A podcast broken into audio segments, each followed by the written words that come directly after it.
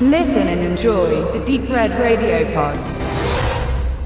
2011 gab es eine kleine Genre-Sensation aus dem deutschsprachigen Raum und das war Hell. Ein Film von Tim Fehlbaum, der eine Endzeitthematik zeichnete, in der die Welt mangels an Wasser immer mehr zur Wüste wird. Und in dieses doch recht, ja, auch schon bekannte Thema arbeitete er einen Thriller mit ein und gelangte damit in Europa zumindest einen kleinen Hit. Zehn Jahre später, in einer Zeit, in der Fehlbaum als Regisseur im filmischen Fach nicht aktiv war, kommt nun die nächste Dystopie und zwar Tides. Und hier ist es ein bisschen anders, da hat die Erde nicht mit Wassermangel zu tun, sondern eher mit etwas zu viel Wasser. Ich würde hier vielleicht sogar so weit gehen, dass es sich um eine realistischere Variante von Waterworld handeln könnte. In Waterworld ist ja die Erde komplett überschwemmt bis auf Dryland, was ja demnach eigentlich der Himalaya sein müsste, weil er der höchste Ort der Welt ist.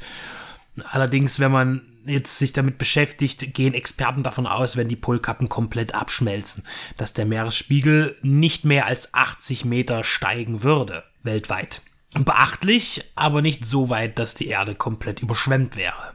Es geht ja auch gar nicht so sehr um eine Waterworld-Thematik, sondern es geht primär darum, dass wir in der Zukunft natürlich wieder sind und wohlgemerkt auch in einer nicht allzu fernen Zukunft die Erde ist wie so oft äh, im Endzeitfilm von Kriegen, von Misswirtschaft des Menschen mit der Natur und Pestilenz gezeichnet und der Mensch kann nicht mehr auf der Erde leben. Und somit äh, gab es eine Expedition, die die Menschheit von der Erde wegführte auf einen Planeten, äh, der Kepler 2 09 genannt wird, auf dem wohl ja auch nicht die schönsten Zustände herrschen, aber wo man mit Hilfe von Bio-Kuppeln ein Leben äh, ermöglichen konnte. Also so wie sich das, es wird nur ganz kurz angesprochen.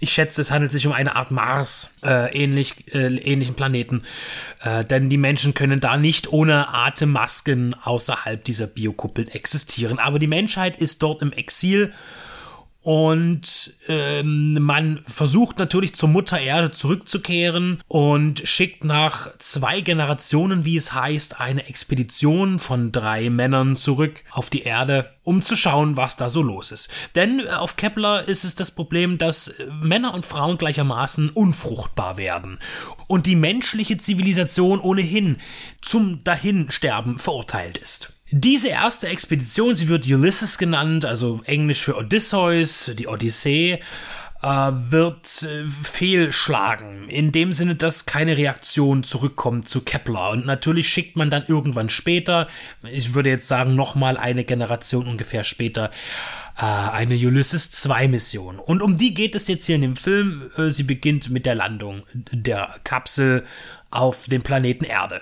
Äh, von der Besatzung der Dreien überlebt nur eine. Äh, das ist Blake, eine Frau, eine junge Astronautin, die nun eben auf der Erde schauen muss, was ist da los und was ist auch mit der Ulysses 1 passiert. Besonders für sie interessant, weil ihr Vater Besatzungsmitglied war dieser ersten Mission. Die Erde ist weiterhin äh, nach der Zerstörung ein unwirtlicher, sehr düsterer, trüber Ort. Gedreht wurde äh, an, der, an der Nordseeküste, im Wattbereich und in einem alten Tagebau in Brandenburg. Äh, hier kann man tatsächlich ein treffende, eine treffende Szenerie erstellen. Äh, wir erleben ein sehr flaches Land. Es ist alles sehr schlammig, sehr sandig. Es ist immer Wasser die Welt ist gezeichnet und bestimmt von Gezeiten, äh, von Ebbe und Flut. Ähm, es gibt auf der Erde Überlebende von all den Diskrepanzen, die dort äh, stattgefunden haben. Äh, das wusste man auf Kepler, glaube ich, auch nicht so wirklich oder hat nicht geglaubt, dass die Menschheit überleben kann. Es gab aber Überlebende, die haben sich parallel weiterentwickelt, eine neue äh, Art von Zivilisation, die aber für Kepler unzivilisiert scheint. So werden wir es äh, lernen im Film. Es sind Menschen, die eine eigene Sprache entwickelt haben, mutmaßlich äh, aus allen Sprachen der Welt zusammengetragen, eine Patchwork-Sprache. Und die Menschen, ja, sind Endzeit technisch gekleidet, also wie wir das so kennen, mit eher so lumpenartigen Kleidungen, sehr dürftig. Sie leben auch in sehr, sehr widrigen Umständen und nutzen das, was sie haben, die Überreste der vorhergehenden Zivilisation, äh, nutzen sie, um irgendwie sich vor dem Wetter zu schützen und irgendwie zu leben. Bedroht durch immer wieder auch auftauchende, ja, Truppen, gegnerische Truppen, die, wie wir dann feststellen werden, äh, zu einem Besatzungsmitglied der Ulysses 1 Mission gehören hören, die wie das immer so ist, wenn man als äh, Zurückeroberer oder Eroberer kommt, man will das, was man glaubt, was Zivilisation ist, den Menschen aufdrücken, die dort vor Ort sind, von denen man glaubt, sie wären unterzivilisiert.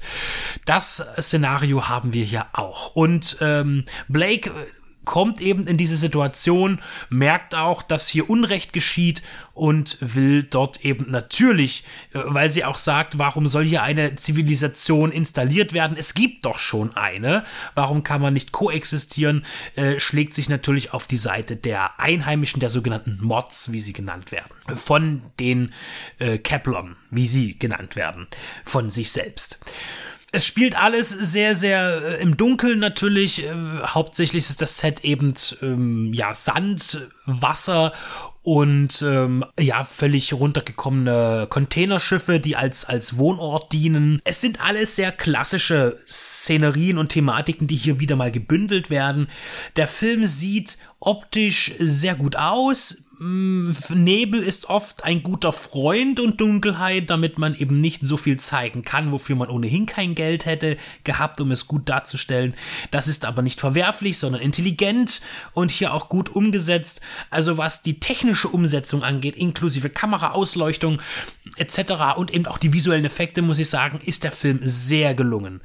Äh, möchte dazu sagen, wenn man zusammenzählt, welche Filmförderungen da gespielt haben, es ist eine deutsch-schweizer schweizerische Produktion. Tim Fehlbaum, der Regisseur, ist Schweizer. Muss man sagen, da sind um und bei mit Schweizer und deutscher Filmförderung um und bei drei Millionen schon mal zusammengekommen. Damit kann man in Europa schon was anfangen, damit kann man einen guten Film machen und das wurde hier auch gut eingesetzt.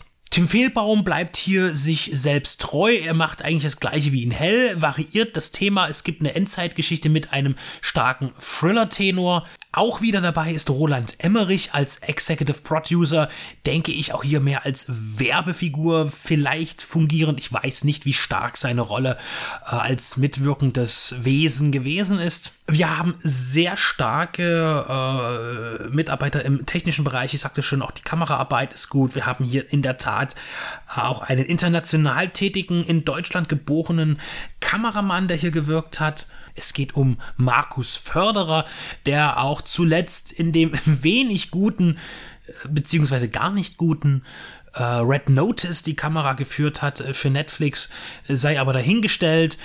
hier arbeitet er gute Leistung. Ich will auch nicht die Leistung in Red Notice bewerten, die er gemacht hat, da ich den Film irgendwann ausmachen musste, weil er einfach zu dumm war. das passierte mir mit Tides nicht. Äh, noch kurz, äh, weil ich es gerade sehe, äh, der internationale Verleihtitel wurde The Colony gewählt. Finde ich ein bisschen schwierig, ein bisschen schade, weil The Colony ist auch ein Film, auch ein Endzeitfilm, den es eigentlich schon gibt.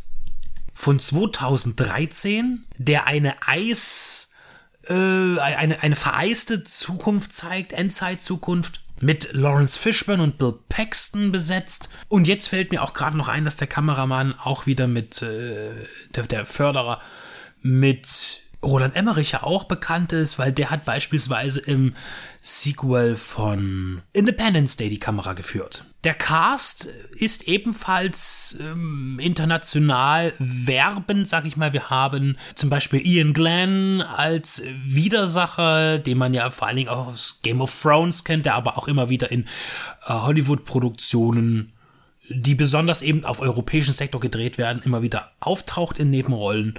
Wir haben auch Sebastian Rocher und in der Hauptrolle Nora Arnezeder, die in Paris geboren ist. Also ist Tides ein sehr europäisches Werk und auch Joel Basmann ist dabei, ebenfalls ein Schweizer wie Fehlbaum. Wir haben also eine sehr europäische Produktion, die sich sehen lassen kann. Muss dazu sagen, dass auch wenn die Themen natürlich alle bekannt sind, also auch die Motive der Widersacher, die sagen, ich will jetzt hier meine, äh, meine Variante einer Zivilisation implementieren. Hier geht es auch dann umher mit, mit der Schulung von Kindern. Also äh, hier ist es so, dass auf der Erde nach wie vor die Menschen fruchtbar sind. Und das ist natürlich sehr wichtig, auch für die Wiederkolonialisierung. Äh, und hier tut auch Ägypten Gibson, also der Widersacher, seine eigenen Pläne treiben, wie man diese Zivilisation wieder aufleben lassen kann. Und die ist eben verbunden auch mit einem gewissen, naja, geprägt auch von einer gewissen, in einer gewissen Form von äh, Chauvinismus und auch, ich würde fast sagen, auch Rassismus. Hm, also auch hier wieder eine, eine Herrenmenschen-Fantasie, die implementiert ist. Und ähm, das sind ja bekannte Themen. Das haben wir ja auch oft schon gesehen. Äh, es wird sich auch mit, mit dieser diese zweite Mission, das kennen wir auch aus Sunshine. Wir haben so auch eine Oblivion-Stimmung in dem Film. Das familiäre Drama, das dann hier noch eingebaut ist, zielt auch eher so auf einen Zwang ab, eine emotionale Geschichte darbieten zu müssen, ist in Ordnung. Man könnte sich aber trauen, auch sowas mal wegzulassen. Denn am Ende erzählt man hier auch immer wieder die Geschichte, die schon einmal erzählt wurde. So als Basisplatte, als Vehikel für alles. Wo, was, da kann man ja alles drauflegen. Jedes Genre. Das heißt, es ist aus Versatzstücken. Aber welcher Film war das in Vergangenheit nicht gewesen? Es geht mir hier um die Gesamtstimmung des Films und die ist gut gelungen. Besonders eben auch in der Übereinstimmung mit der technischen Komponente. Nehmen wir beispielsweise an, dieser Film wäre vielleicht für den amerikanischen Markt produziert worden. Hier zielt man natürlich auch auf ein international englischsprachiges Publikum ab. Der Film wurde auf Englisch gedreht, allgemein. Und äh, wenn wir überlegen, dass dieser Film äh, in, in der Qualität, wie er hier existiert, hätte er in den USA das Zehnfache mindestens gekostet. Und äh, hätte man, äh, sagen wir, drei Millionen Euro gehabt, um einen Engl äh, amerikanischen Genrefilm zu drehen, dann hätte der dann auch wiederum wesentlich billiger ausgesehen. Das heißt, hier ist schon eine gute Leistung da. Interessant ist auch, man wirbt ja auch auf der Verpackung, der Film kommt von Konstantin mit äh, Filmpreisen, die der Film gewonnen hat, den deutschen Filmpreis in den technischen äh, Komponenten, auch in der besten Filmmusik. Und beim bayerischen Filmpreis hat er auch die beste Regie bekommen die beste Kamera. Mit der Kamera gehe ich noch ein, die beste Regie. Das ist auch in Ordnung. Äh, aber hier lächelt für mich so ein bisschen die eine, fast eine Million Euro Fördergelder, die das Land Bayern für den Film hat springen lassen. Vielleicht war das auch ein bisschen, naja, ein Zugzwang äh, diesen Preis zu verleihen. Aber ich will damit den Film nicht schlecht machen. Das geisterte mir nur gerade durch den Kopf. Ich bin der Meinung, Tim Fehlbaum, auch wenn er sich jetzt hier nicht wirklich weiterentwickelt, mit dem, was er zu erzählen hat, erzählt er nochmal eine spannende, visuell ansprechende Geschichte.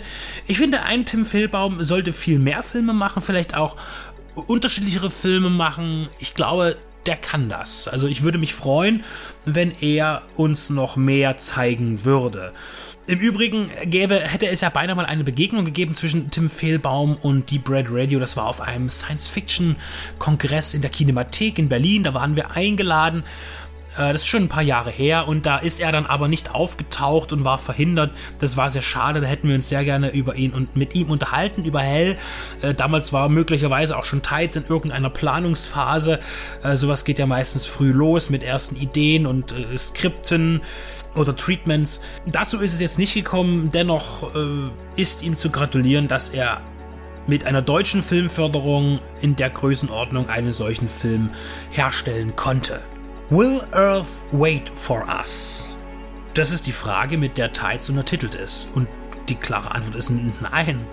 Warum sollte sie? Tides von Tim Fehlbaum. Eine Empfehlung im europäischen Genrefilm.